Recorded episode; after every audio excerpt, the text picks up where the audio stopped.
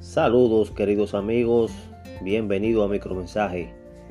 Una vez más con ustedes Osvaldo Payán para llevarle el siguiente episodio titulado La seguridad, dónde y en quién encontrarla.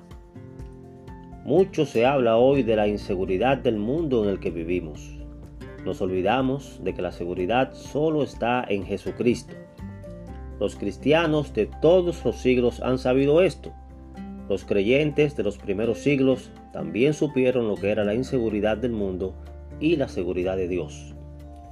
Uno de ellos que vivió en el tercer siglo de nuestra era cuenta que cuando era perseguido por los soldados del emperador romano, se fugó a unos escarpados montes donde lo acorralaron. Creyendo que había llegado su fin, se metió en una cueva para meditar. Desde dentro miró hacia la pequeña abertura por donde había pasado y vio como unas grandes arañas estaban tejiendo su tela, lo cual hicieron con tan gran habilidad y rapidez que en unos pocos minutos quedó la entrada de la cueva cubierta. No tardaron los soldados en llegar y cuando uno sacó su espada para cortar la tela de araña, su capitán le dijo, ¡Qué tonto eres! ¿No ves que por aquí no ha pasado nadie desde hace tiempo? No perdamos el tiempo aquí. Y se fueron.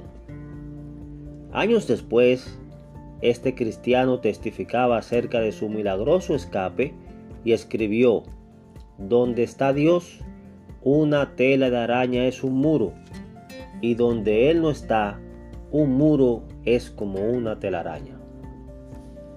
Aparte de Dios, en último término, no existe seguridad en nada.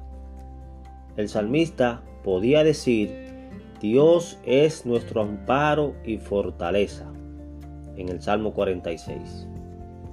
Amigo oyente, ven a Cristo, confiésale tus pecados a Él y recíbelo en tu corazón, como lo dice Hechos capítulo 3 versículo 19.